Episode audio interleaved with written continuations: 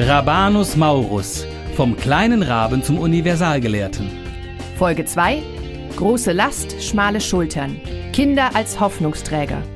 Stellt euch vor, ihr seid noch klein und abhängig von euren Eltern. Und dann kommen die auf die Idee, euch zu verschenken. An fremde Menschen. Tja, der junge Raban hat genau das erlebt.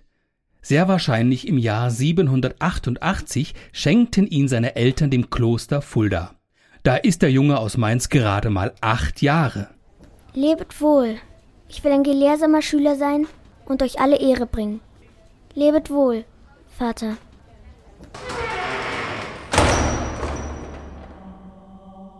Nun bin ich hier auf mich allein gestellt.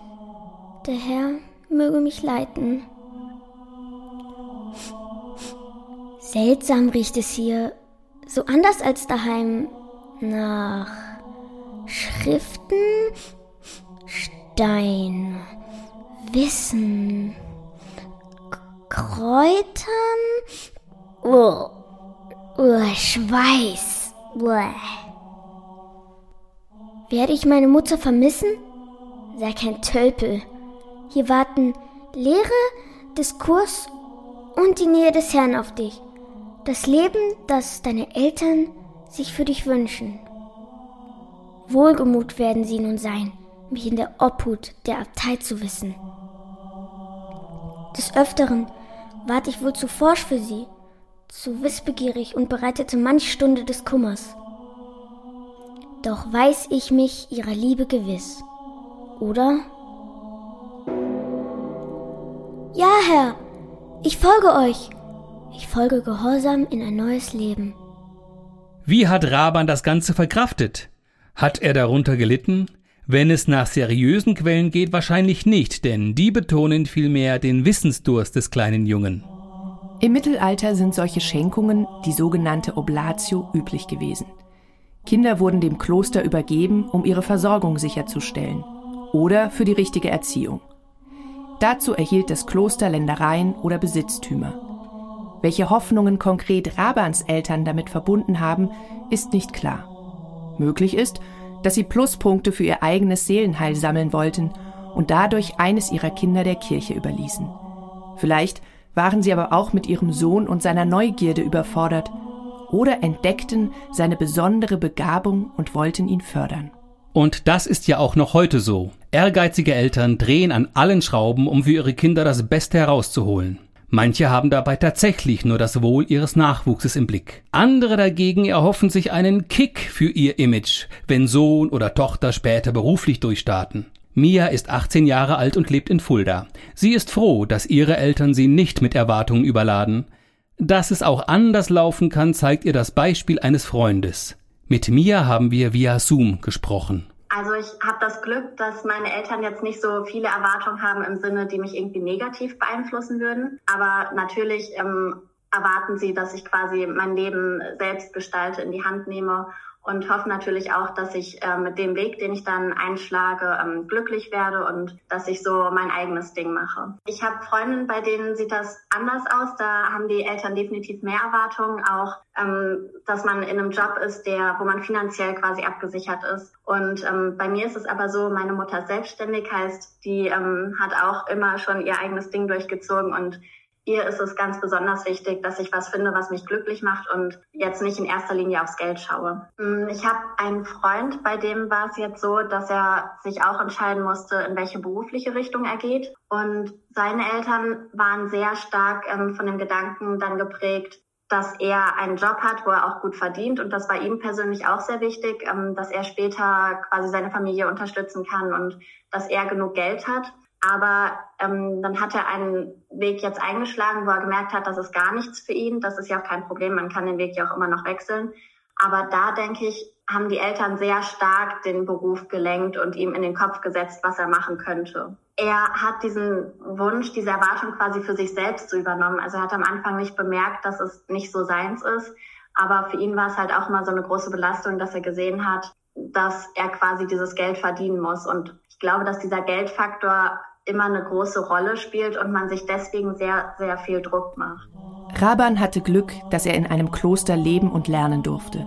Den meisten Kindern seiner Zeit ging es deutlich schlechter. Sie hatten im Mittelalter einfach keinen Wert. Erst wenn sie stark genug waren, um bei der Viehzucht oder auf dem Acker zu helfen, brachten sie den Familien etwas. Die Menschen damals sind arm gewesen. Jedes Wesen, das Hunger und Durst hatte, aber noch keinen Beitrag leisten konnte, war erst einmal eine große Belastung. Ja, zum Glück ist das heute in Deutschland anders. Zumindest in der Regel. Viele Menschen empfinden es als Glück, ein eigenes Kind großziehen zu dürfen. Sie denken nicht, wann kann es denn endlich den Rasen mähen, abwaschen oder äh, mir endlich Netflix einrichten. Na gut, manche vielleicht schon.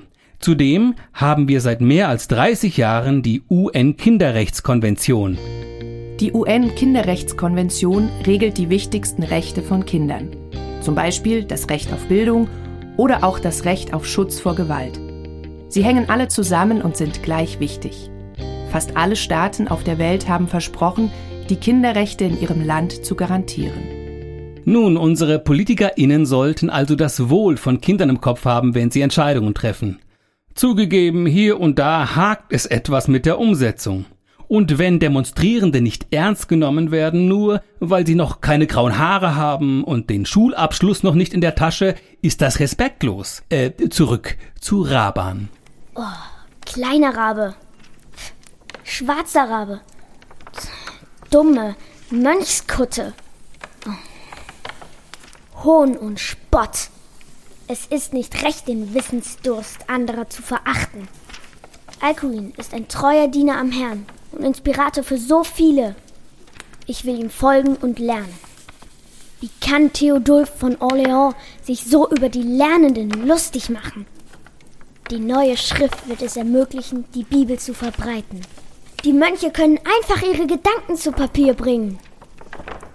Alcuin will die einen mit dem Honig der Heiligen Schrift laben und die anderen mit dem klaren alten Wein der Wissenschaft des Altertums trinken.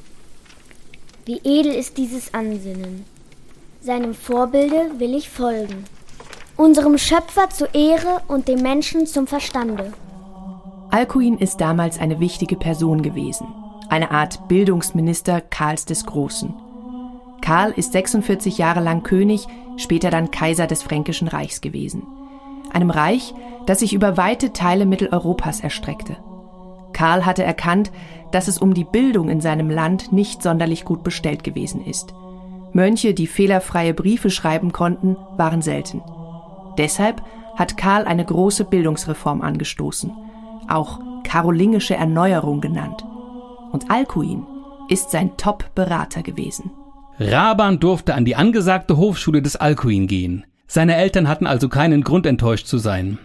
Die Perspektiven für seine Zukunft hätten schlechter sein können. Auch heute noch schicken Eltern ihre Kinder weg von zu Hause in der Hoffnung, dass sie irgendwann ein Leben in Sicherheit und Wohlstand führen können, statt in Armut und Krieg. 2015 und 2016 sind besonders viele Kinder und Jugendliche nach Deutschland geflohen. Tausende Kilometer weit, zu Fuß, auf überfüllten Schlauchbooten, eingepfercht in Lkw-Anhängern, ohne Begleitung, ohne ihre Eltern. 2017 waren das laut Bundeszentrale für politische Bildung bei uns in Deutschland knapp 50.000. Saki ist einer von ihnen. Ich bin seit 2015 in Deutschland. Äh, 2014 bin ich nach Deutschland das äh, Ziel ersetzt, nach Deutschland zu kommen. Ich bin erstmal von Afghanistan mit meiner Familie, also Eltern und Geschwister, nach Iran, dann von Iran aus äh, nach Deutschland allein. Von Afghanistan nach Iran, das ist das schlimmste Weg überall in der ganzen Welt. Wir waren fast zwei Wochen unterwegs. Ich weiß noch, wir haben so drei bis vier Tage einfach ohne Wasser, ohne Essen, einfach gelaufen, gelaufen. Irgendwann kommen wir, ich weiß nicht, wie die Stadt heißt, aber auf jeden Fall, da haben wir nach drei Tagen Essen bekommen. Wir haben schon äh, Getränke bekommen, aber nicht so viel. Man geht nicht von seinem Land in, von irgendeiner normalen Grund oder wie kann man sagen, so ein einfacher Grund. Äh, wir wollten einfach überleben. Wir haben entschieden, für ein besseres Leben äh, gehe ich nach Europa ich war die Jüngste, ich war mit 15 alleine von Iran aus nach Deutschland gekommen und äh, die Hoffnung war groß, obwohl das, äh, dieser Weg war richtig schwer. Also in jeder Sekunde konnte man sterben. Erstmal, äh, möchte ich erstmal also ins nächstes Jahr den Abitur fertig, mach, fertig machen, danach studieren, das dauert dreieinhalb Jahre. Ich möchte Maschineningenieur werden, das ist mein Großziel. Und irgendwie äh, auch meine Familie unterstützen. Drei Länder, die, die will ich unbedingt sehen. Japan, Australien und Kanada. Japan äh, für mich, äh, wenn ich äh, in YouTube oder Instagram irgendwo sehe, ist es komplett andere Welt für mich irgendwie. Australien. Ich wollte als Kind, ich weiß nicht warum, äh, als Kind wollte ich unbedingt in Australien sein. Kanada, Kanada ist einfach schön. Ich habe äh, früher in äh, Geologie habe ich ganz oft äh, ganz viel über Kanada gehört. Und Kanada ist ein schönes Land.